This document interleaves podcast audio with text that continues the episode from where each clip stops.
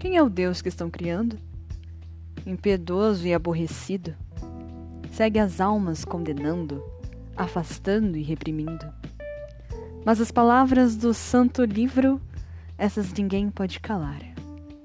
Fala de um Deus compassivo e bondoso, tardio em cirar, apto em perdoar.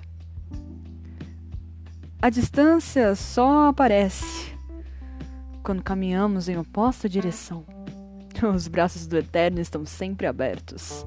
Nossos nomes estão nas palmas de Suas mãos. Quem nos afasta é a culpa relutante. Quem nos condena são nossas atitudes. Mas o Espírito Santo segue suplicante para recebermos Sua plenitude. Deus quer Sua presença, quer cuidar, da culpa libertar.